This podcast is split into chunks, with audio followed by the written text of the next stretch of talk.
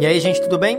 Bom, vocês vão ouvir hoje o Impostoras Filosóficas número 24. Hoje o programa vai ser bem diferente porque a gente vai falar sobre um conceito estranho num primeiro momento, mas que faz todo sentido dentro do razão inadequada, uma ideia japonesa das artes marciais.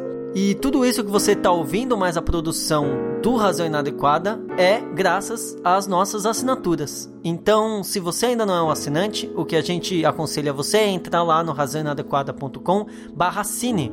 E aí você tem as modalidades de assinatura e você pode ajudar a gente a continuar produzindo. Então é isso, vamos lá.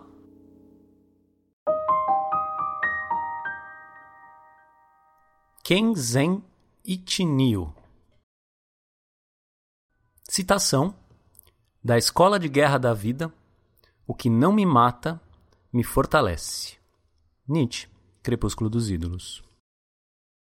A tradução literal desta máxima japonesa pode ser: a espada, Ken, e o espírito, Zen, são um só, Ichi Nio.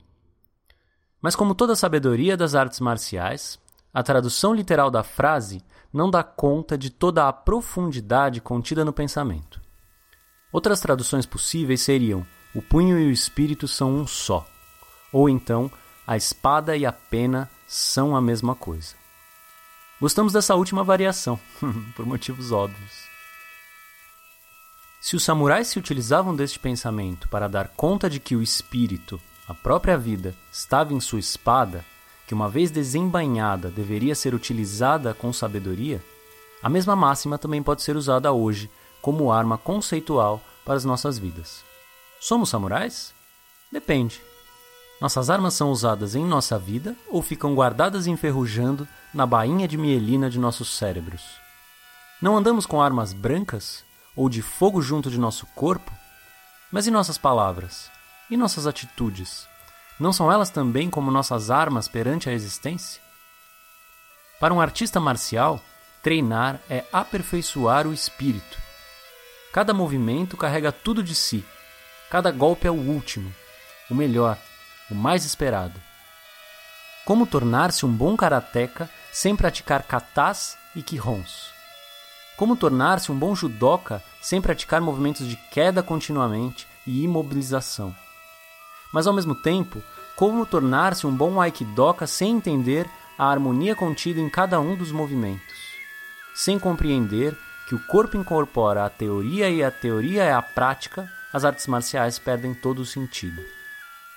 Kenzen Nishinio significa que nossa própria existência é uma resistência. Nossas atitudes são como armas que utilizamos diariamente para conquistar aquilo que acreditamos. A espada e o espírito caminham juntos porque o punho e a razão são a mesma coisa. A pena é uma arma tanto quanto uma espada carrega uma ideia. Nossa vida é manifestação de um modo de vida, uma ética. Spinoza poderia muito bem ter praticado Kendo. A mente e o corpo são um só? Teoria e prática são a mesma coisa? Kenzen Itnio, sabedoria marcial na filosofia espinosista. Claro, não foi ele um dos grandes guerreiros de seu tempo? Suas palavras não feriram e cortaram todos os poderosos? O filósofo holandês enfrentou com coragem a superstição de um tempo que, juntamente com Descartes, acreditava que a mente precisava dominar o corpo para não ser dominada por ela. Ora, mas como isso seria possível se a pena e a espada caminham juntos? Diria o filósofo que muito satisfatoriamente vestiria um kimono e pisaria no tatame. Se mente e corpo são um só, podemos dizer que Spinoza lutou bravamente contra corpos impotentes, que se imaginavam puros e escolhidos por Deus. Uma filosofia da imanência está preocupada apenas com a capacidade de afetar e ser afetado. Um não existe sem o outro. Se a pena pode cortar, então a espada pode ensinar, e cada movimento que executamos precisa modificar a alma também. E se a alma não estiver no dojo durante o treino, então de nada adianta nosso corpo lá executando socos e chutes no ar. Se existimos, então seremos chamados para a luta. Se o corpo está fraco, a alma fracassará.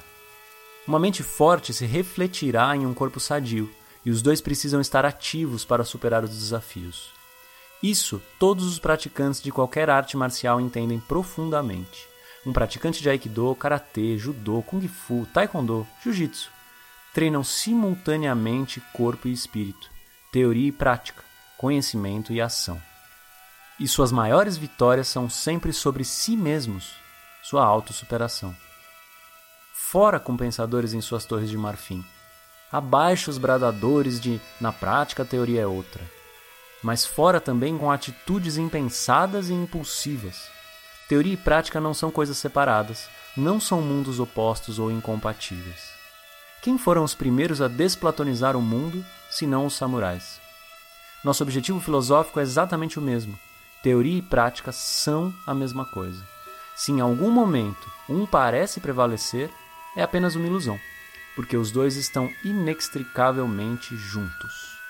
Uma vida é a manifestação de um modo de vida que carrega consigo valores, crenças, ideias, verdades, da mesma maneira que um karateca carrega sua espada nos punhos e sua teoria no corpo.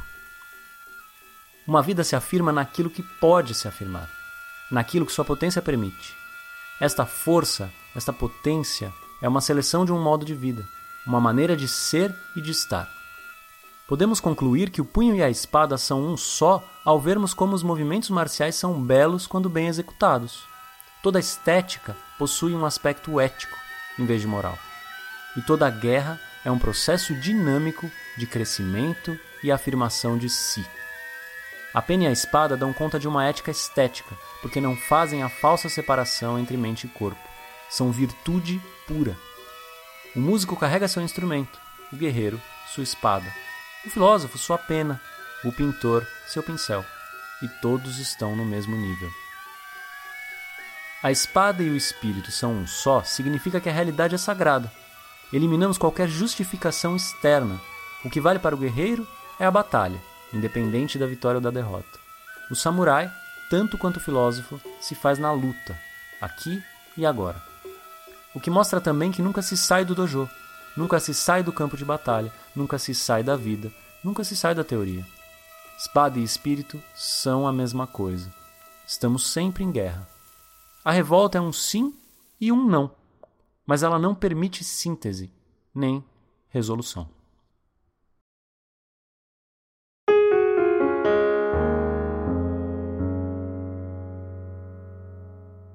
É isso aí, então, 24 programa do Imposturas Filosóficas. Hoje a gente lê um texto bem sui generis, né? Bem diferente. Eu acho que é, é, é um texto da, da, da, época que eu, que eu praticava karatê e que eu comecei a praticar aikido. E eu sempre achei esse um dos trechos mais bonitos da, da, da das artes marciais. E aí, por que não escrever, né? O que, o que impede de escrever? E a abertura já é linda, que é com, com o Nietzsche falando, né? O, o, né? Um dos aforismos mais famosos do que não me mata, me fortalece que infelizmente foi usado indevidamente pelo darwinismo social, e darwinismo social é uma escrotice, então não caiam nisso. Não levem para esse lado, né? Como é que é? Acho que o, é o Camus, né, no discurso do Nobel, que fala, pô, eu só queria ser bem só lido. Só queria ser bem se lido um, e vocês não conseguiram. Se um autor pode pedir alguma coisa dos seus leitores, que eles o leiam bem, né? Que o leiam com atenção. E não é o caso aí. Não, e a ideia do texto é totalmente outra. É, totalmente, totalmente. E, e é, pô, acho muito legal esse texto. Eu nunca pratiquei arte marcial, mas da mesma forma como nunca dancei, adoro ver pessoas dançar, da mesma forma como eu não faço um monte de coisa, não escalo uma montanha e leio um livro sobre um escalador, ou sei lá, qualquer coisa do tipo, sabe? eu gosto dessa mistura que a vida permite, sabe? Eu gosto muito mais de poder falar sobre algo que eu não faço do que sair experimentando tudo que nem um louco para poder falar sobre, sabe?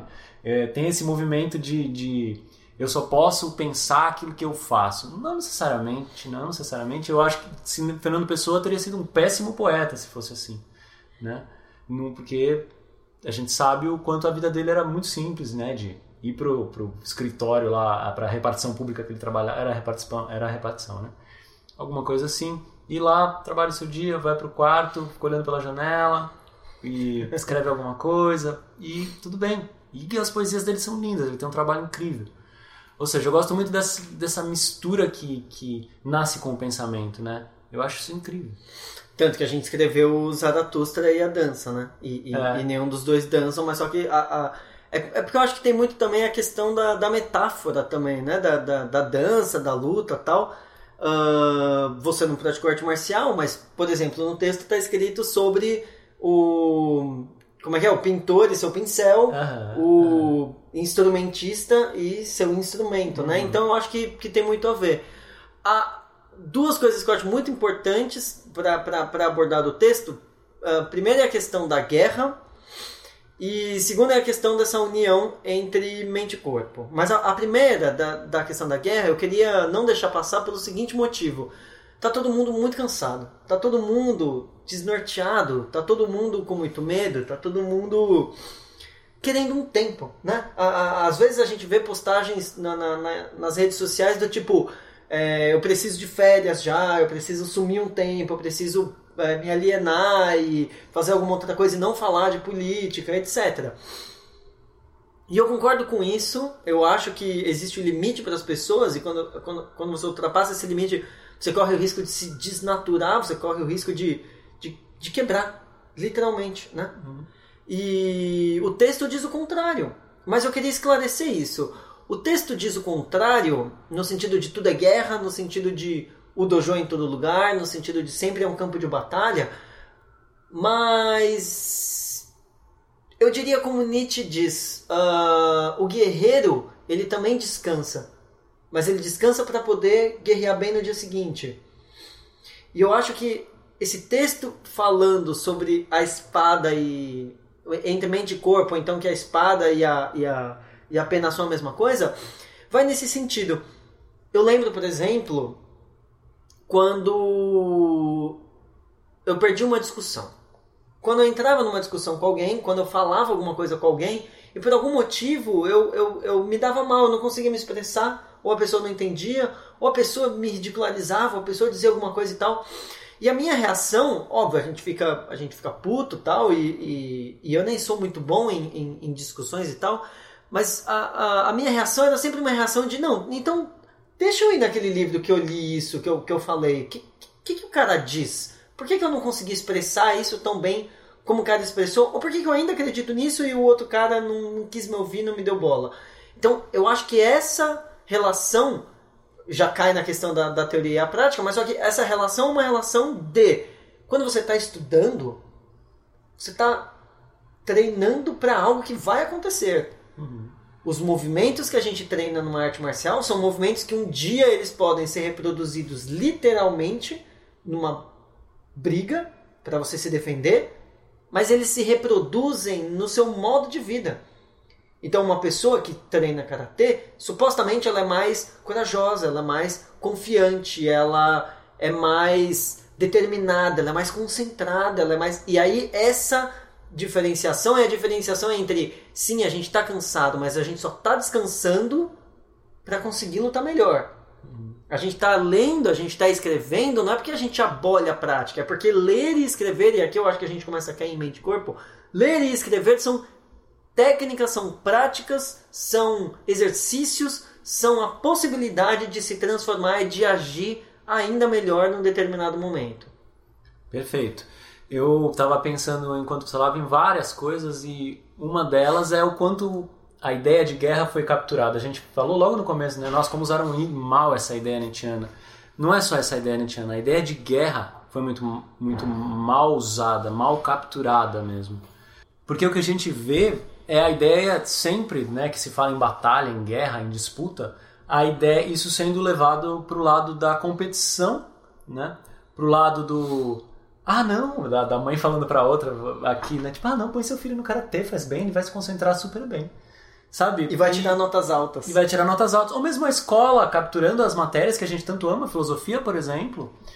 E há um uso. Claro que eu não vou ler e escrever, eu não sei para que isso serve, eu não tenho. Isso não desperta nada em mim, não faz nada passar, né?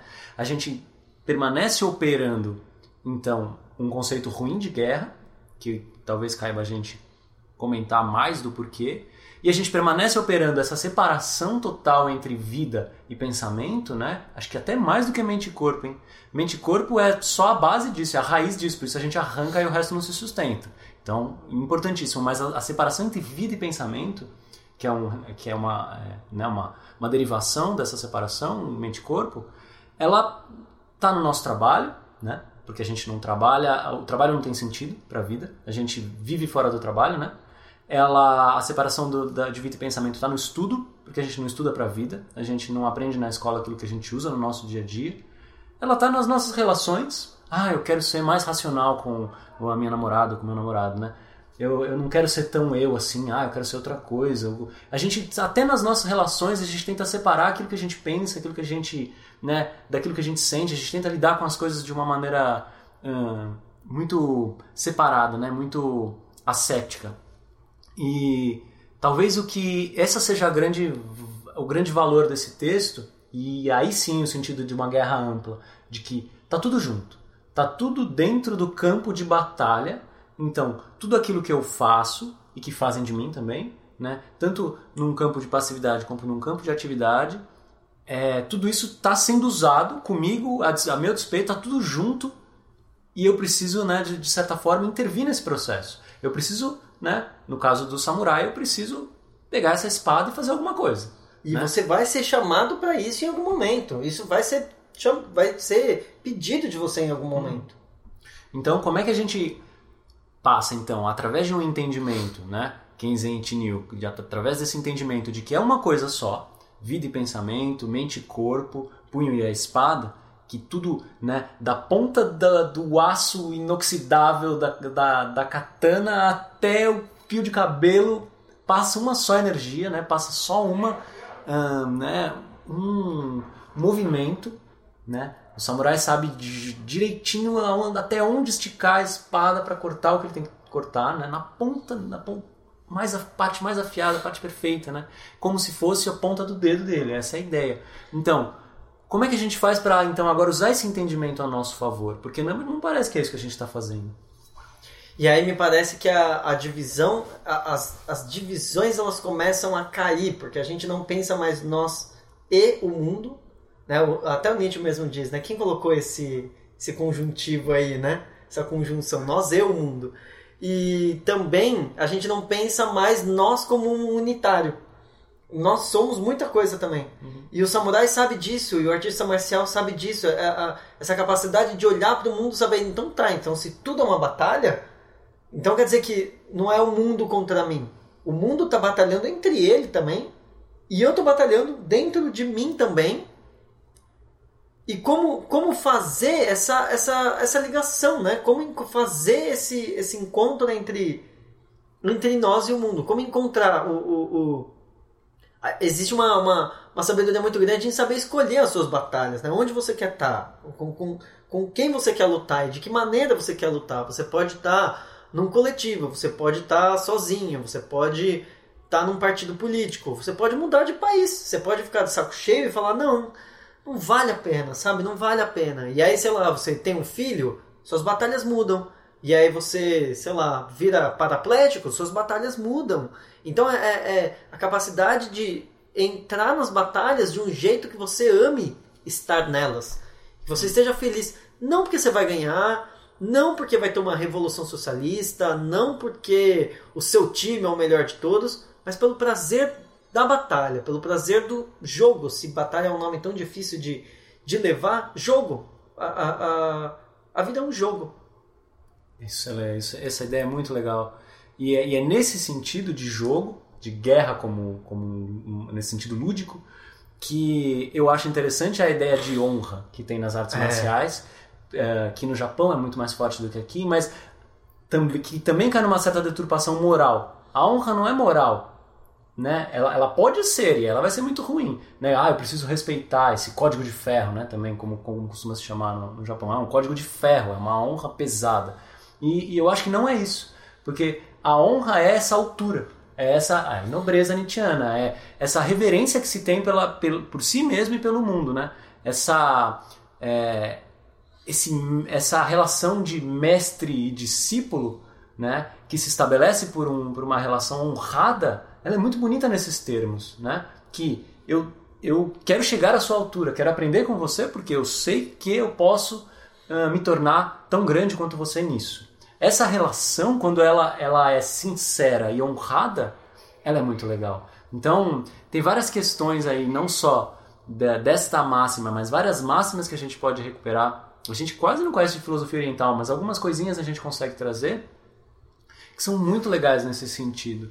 Que, e, porque essa batalha inevitável que é estar vivo, né? é uma batalha, é um esforço, de Spinoza, já de saída, a gente nem sabe porque está aqui e já está se esforçando para ficar. Né? Essa é a ideia. É, estar honrado, né? o que é estar à altura disso? Porque não é qualquer coisa. Eu gosto do, da figura do Ronin, que é o samurai que não tem mestre. Porque o, o, o samurai, a, a, palavra samurai significa aquele que serve.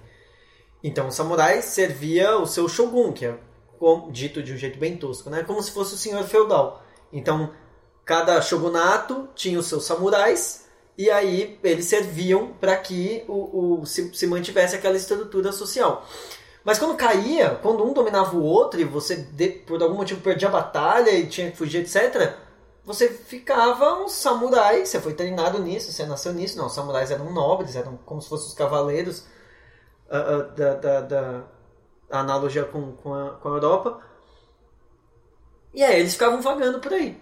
E aí? Então, então agora é, é caos, é anarquia, é, é foda-se, não tem mais. Não. O samurai, mesmo sem um mestre, ele carrega o seu conjunto de valores. E aí eu acho até mais interessante, porque é muito fácil o samurai cair um pouco naquela ideia transcendente de a honra do meu rei, do, do, do shogun, de, de, desse algo acima. É, é, quando, quando, quando cai, ele tá por conta própria. E eu, eu sinto algo mais relacionado com os nossos tempos, né? Quando, quando, quando cai, porque é aquela sensação de cara, Deus morreu então. Uhum. O que, que eu faço, sabe? Se, é. se o, o, o, Shogun era como se fosse o rei, o, o, né, escolhido por Deus,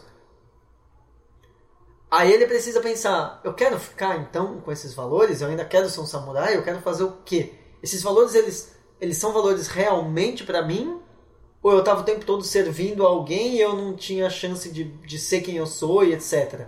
E não, a arte marcial ela constrói um, um, um caráter tão tão sólido, tão potente, com, com, com tanta com uma desenvoltura tão grande que o Ronin ele não abdicava desses valores. Ele falava: "Não, esses valores eles são meus. Eles me constroem, eles constroem quem eu sou".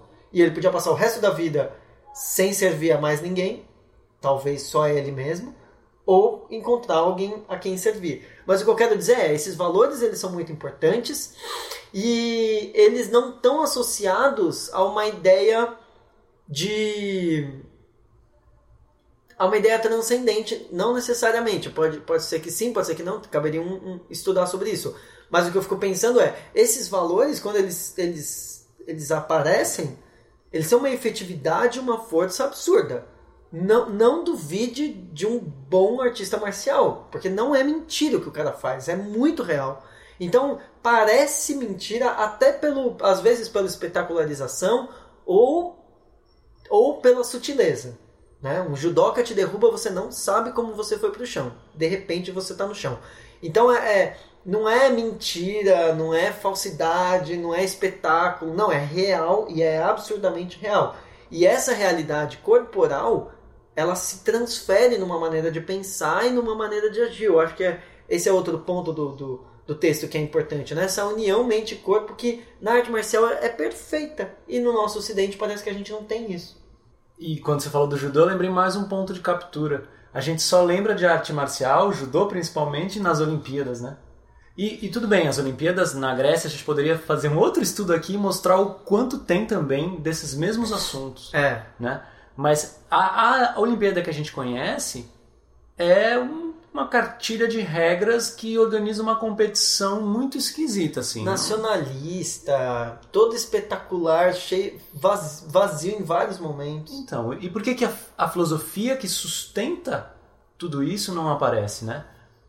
Por que, que, a, gente, que a gente cai Tudo bem, eu entendo que nós não conseguimos entrar em todos os campos da humanidade, né? Gostar de literatura, artes marciais, dança, música, né? Cada um tem as suas áreas. Mas socialmente falando, né? Por que, que os traços que chegam na gente dessas coisas, por que, que os reflexos que batem nos nossos olhos dessas coisas são esses? Por que, que a arte marcial é competição? Cara, a gente transformou canto em competição, sabe? nossa, só só nem transformou pintura fala. em competição porque ainda não tem um The Painter Brasil, tá ligado? Porque daqui a pouco vai ter. Eu não duvido. E é muito triste. Houveram muitas críticas quando o Karatê passou a ser considerado uma, uma modalidade olímpica. E o Aikido, por exemplo, não tem competição. Não tem, eles não fazem competição. Porque não faz parte. Aikido significa harmonia, caminho da. harmo- é, dizendo de um jeito muito simples, tá? Mas caminho da harmonização das energias. Então o, o Aikido ele sempre funciona com alguém vindo te atacar e você se utilizando da força do oponente para derrubar ele, para desestabilizar ele. Quando o atacante vem te atacar, ele está desbalanceado, concorda? Ele vem, ele, os- o centro de gravidade, a intenção dele vem na sua direção. Então você usa isso para desarmar o oponente. E aí você derruba ele com a força que ele tirou dele, do equilíbrio dele, para investir em você. Você derruba ele com isso. A harmonização das energias. E aí eles falam, não faz sentido ter uma competição sobre isso. Por que, que a gente faria uma competição sobre isso? É um, é um- é um engrandecimento pessoal esse- esses movimentos. Eu não quero saber quem harmoniza melhor as energias para derrubar, para não. É um caminho de engrandecimento pessoal. E, e- e existe um respeito muito grande, na- existe uma questão muito hierárquica nas artes marciais, mas existe um respeito absurdo. Absurdo. Entre o professor e o aluno, e o aluno e o professor. Então não é eu sou o chefe, eu te humilho. É, eu sou melhor que você, então eu tenho que tomar cuidado com você. Eu tenho que te ensinar direito à técnica. Eu tenho que te mostrar. Eu tenho que me colocar a dispor para você me golpear também. Então tem toda essa questão que ela é muito, muito legal também. Quase um contrapoder, né? É. Não, é, é é uma generosidade, né? É. Você vai crescer. Não se preocupe, você não tá aqui para ser humilhado. Você vai ficar aqui, você vai treinar, você vai ficar bom. e eu vou te ajudar o máximo que eu puder. É uma solicitude né, do, do, do faixa preta com faixa branca, uma solicitude absurda. E eu acho tudo isso muito bonito, por isso que vale a pena transformar isso num conceito e falar sobre, sobre isso no, no, no Razão Inadequada, porque eu sinto a filosofia em vários lugares. E, e- e eu lembro quando eu treinava arte marcial e eu queria muito voltar, é, eu sentia lá completamente. As pessoas não falavam de filosofia e era altamente filosófico. A, a, a maneira como elas se comportavam, a maneira como elas agiam. Assim como na música, né? É. Eu sinto a música extremamente filosófica. Um show é uma experiência filosófica. Um show de jazz, né? Total. E é realmente. Ah, mas tem até um senso- certo senso comum de que fala que a filosofia é ciência básica, né? Tem gente que vai para esses lados, né? Por isso que está em todas as academias, né? Sempre tem uma matéria de filosofia e tal. Eu acho isso meio, meio, na verdade, uma ideia meio besta, assim. Eu acho que a, a filosofia, ao lidar e ao trabalhar com o pensamento, ela, ela é que investe nas outras áreas, ela ataca, né? Ela não é ela não é a base, ela não é uma base passiva, um solo que a gente então pensa as coisas. Não, ela é ataca mesmo. Ela, ela gosta de, de promover essa, o pensamento se usando das outras coisas, né? Como uma simbiose, digamos assim. E é legal porque os dois pensamentos são possíveis, né? Quando, quando você fala da física, ah, ah, vários conceitos na física hoje são. A base deles é a filosofia. Uhum. Então a física realmente se desprende desse tronco da filosofia. A ideia de átomo tá Demócrito e Epicuro. Aham. Mas, cara, a filosofia ela não se contenta com isso, ela quer mais, ela quer dar esse passo a mais de ah, é, você se desprendeu? Deixa eu ir te fazer uma visita, vamos, vamos visitar. Sabe quando a mãe vai te visitar em casa e você fica, ai caralho, agora o que, que eu faço? É, é isso, é a sensação de, não, eu tô sendo visitado por alguém que não vai me deixar num lugar fácil de. numa posição fácil de estar.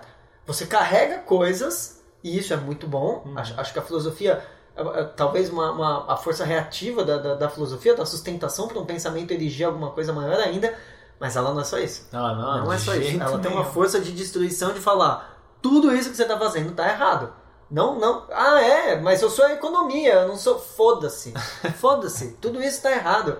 Não, mas eu, eu sou ciência, não tem. Ah, você que pensa que você não tem nada a ver. Você está errado, você não deveria estar fazendo assim. Ou isso não é potente, ou isso não vale a pena, ou isso é estúpido, ou isso é uhum. fascista, ou isso é. Né? A filosofia ela aponta o dedo e fala, não é desse jeito. Uhum. Né? Ela faz isso com a matemática, ela faz isso com a física, ela faz isso com as ciências sociais, ela faz isso com a psicologia pra caralho, onde eu mais vejo, né? É porque a filosofia, ela, ela nasceu do ventre da, da, A psicologia nasceu do ventre da filosofia, mas fugiu, né? Ela falou, não, não, não nada a ver, eu não tô ali não, é outra coisa, é, é uma ciência e tal. E ok, há ciência na psicologia, mas calma aí, vocês estão fazendo um... Vocês estão mascarando um monte de filosofia aí por trás e tal. Então, então a filosofia tem essa essa, essa, esse ataque mesmo, assim. Eu, eu, eu gosto dessa ideia, né? Há, inclusive, muito, muito, muito apreço pela ideia de, de simbiose, eu acho. Eu comecei a ler o, o livro do Masumi hoje, chamou um livro, talvez a gente fale mais dele nos próximos episódios, eu não sei o que vai ser dele ainda, nem se vai virar texto, se não vai, mas um, um livro chamado O que os animais nos ensinam sobre política. E e ele fala muito dessa questão da simbiose, dessa questão de que a gente subestima o valor da simbiose no, no desenvolvimento e na evolução das ideias da vida. Né? A gente e volta de novo para o tema desse programa, eu acho, por isso que eu estou falando isso, que é o tema separacionista, né? o inimigo dessa ideia, né? tudo que separa tudo, que tenta entender tudo, né? os filos. Ah, porque o macaco não tem nada a ver com a tartaruga, né?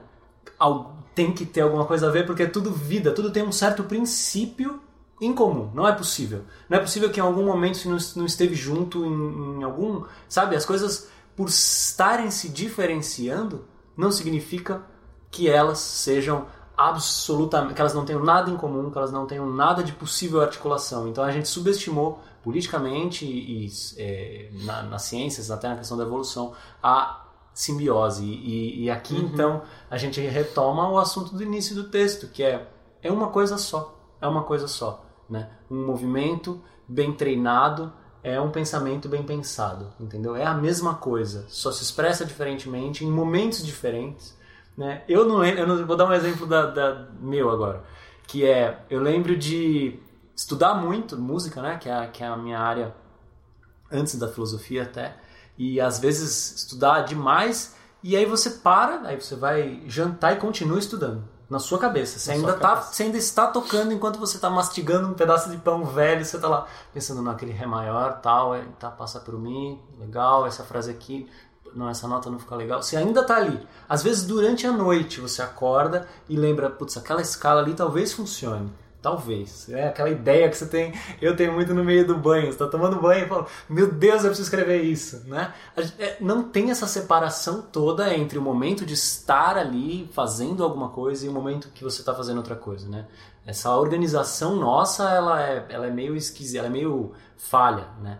A gente precisa entender as coisas de uma maneira mais ampla. A vida é uma coisa só, mente e corpo são uma coisa só, e a pena e a espada são uma coisa só. Então a, a, eu sinto o, o, o razão inadequada como, como uma arma mesmo.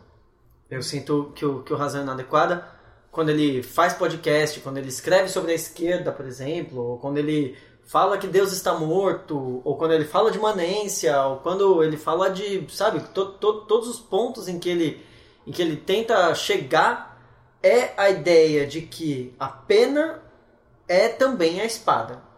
Né? O, o, os samurais se dedicavam a fazer os kanjis japoneses, né? a escrita uhum. japonesa, tanto quanto a treinar a espada. Então, a saber escrever era para poucos, assim como saber manejar a espada. E para a gente hoje ter uma postura ativa, para a gente hoje saber escrever, saber falar e saber onde agir, saber onde cortar, eu acho que, é, que, é, que, tem que ser a nossa postura. Eu volto na questão da guerra. A gente está cansado, mas a gente está cansado. Então, uh, uh, o, o, Marx fala, né? A gente, a gente pensou demais o mundo, agora é hora de mudá-lo. E o Zizek, ele, ele faz essa inversão provocativa que ele fala: não, a gente tentou demais mudar o mundo, tá na hora de pensar. E eu diria pura e simplesmente que as duas coisas elas fazem parte do mesmo movimento. Sim. Você pode tentar agir e não dar certo, e o sentar, o escrever, o ler, o pensar vai ser uma maneira de lidar com o mundo. Se a gente não quer fugir do mundo, e eu não quero, e eu espero que a gente cada vez mais seja mais capaz de olhar para o mundo, a postura da pena vai ser sempre a postura da espada. Por mais que a gente esteja cansado. Perfeito. Uma, uma coisa muda a outra em ato, né? É. Uma coisa. O, ao treinar, você percebe uma coisa que você tinha pensado de errado. Ao pensar, você percebe por que, que você não fez o movimento como deveria, né? Então não, não se justifica essa, essa separação realmente. E às vezes eu faço alguma coisa na minha vida que eu penso, nossa, isso não tem nada a ver com os filósofos que eu estou lendo. Você passa a se questionar. A filosofia serve para isso. Você passa a se questionar. Nossa, isso não é a maneira que eu tenho pensado. Acho que eu não quero mais fazer isso, uhum. então. Acho que eu quero fazer de um jeito diferente. E talvez a gente só consiga pensar diferentemente quando é julgado num lugar diferente também, né? Uhum. Quando tá tudo muito certinho, a filosofia não serve para nada. Exatamente. Isso, a filosofia pode passar 10 milênios. Isso nunca vai deixar de ser o principal, eu acho. Uma arte de questionar bem, sabe? Isso eu me impressiono como a gente às vezes perde isso. E a gente acha que a filosofia vai morrer. Tem gente que acha. Tem né? gente que acha. A filosofia, desde Sócrates, o pretenso pai da filosofia, até hoje, permanece como essa atividade em que a gente consegue, por um minuto que seja, é, ter uma certa dúvida que, se bem colocada, trabalha a nosso favor.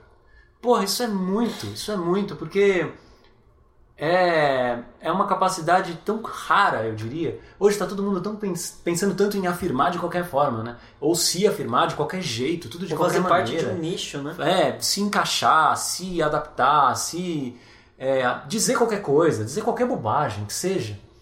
E, e, a, e a filosofia é esse momento em que as, essas duas coisas, esse, esse o ato e o ser, de certa forma, eles, eles eles se seguram por um minuto, sabe? Alguma coisa acontece que se interrompe esse fluxo, sabe? Esse fluxo que hoje, se a gente for pensar em termos sociopolíticos, a gente está fudido. Se a gente for se entregar, deixar as coisas, simplesmente o que está rolando por aí nos tomar, a gente está fudido. Sente e chora. Sente e chora. Então a filosofia se torna essa arma, como você falou, fundamental para a gente fazer alguma coisa, porque ela interrompe alguma coisa e desvia lá um cano para outro lado. Né? Um fluxo um vai. É, um é, eu tava lendo a física dos epicuristas, que é, é, que é bem isso, né? É. Se não houvesse um desvio, os átomos seguiriam sempre numa linha reta e nada aconteceria. É.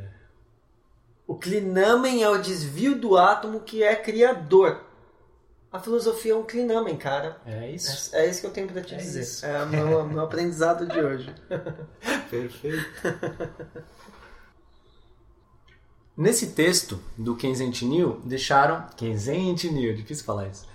Uh, deixaram um comentário, o Zion, ele falou que o texto lembrou ele do Walter Benjamin falando de Baudelaire e falando que a poesia é uma esgrima da escrita, né? Isso me lembrou, e eu não poderia deixar de dizer, eu não sei nada desses dois autores, mas eu, isso me lembra muito o tema do devir escritor. E eu queria dizer que tem um programa sobre isso, muito legal. Se não me engano, é o quarto ou o quinto, vocês podem procurar aí na lista. E essa ideia é muito legal. Que é com o André, né? Com o André. Que ele é exato. poeta, escreve bem pra caramba. Escutem. E, escutem, tem uma poesia logo de cara para vocês é. caírem da cadeira. Com um programa muito legal. A ideia do Devir Escritor é sensacional. E a gente recebeu um e-mail também. Uh, a gente sempre pede para vocês mandarem e-mails, porque a gente lê, responde e alguns a gente lê aqui. Esse foi o Conrado que mandou pra gente. Ele falou assim: tem uma curiosidade. Como vocês lidam com as ideias contemporâneas que vão no sentido da descolonização também do pensamento? Como as chamadas epistemologias do Sul dialogam com nossos autores prediletos, todos eles homens, brancos e europeus? Vocês têm crise com isso? Como professor já fui cobrado neste sentido. Obrigado e abraços. Ah, bom, a resposta mais rápida que a gente pode dar é sim, também temos crise com isso. Eu, foi exatamente o que eu respondi no e-mail. Eu falei, as crises merecem você ser respondido em áudio. sim, tem crise com isso.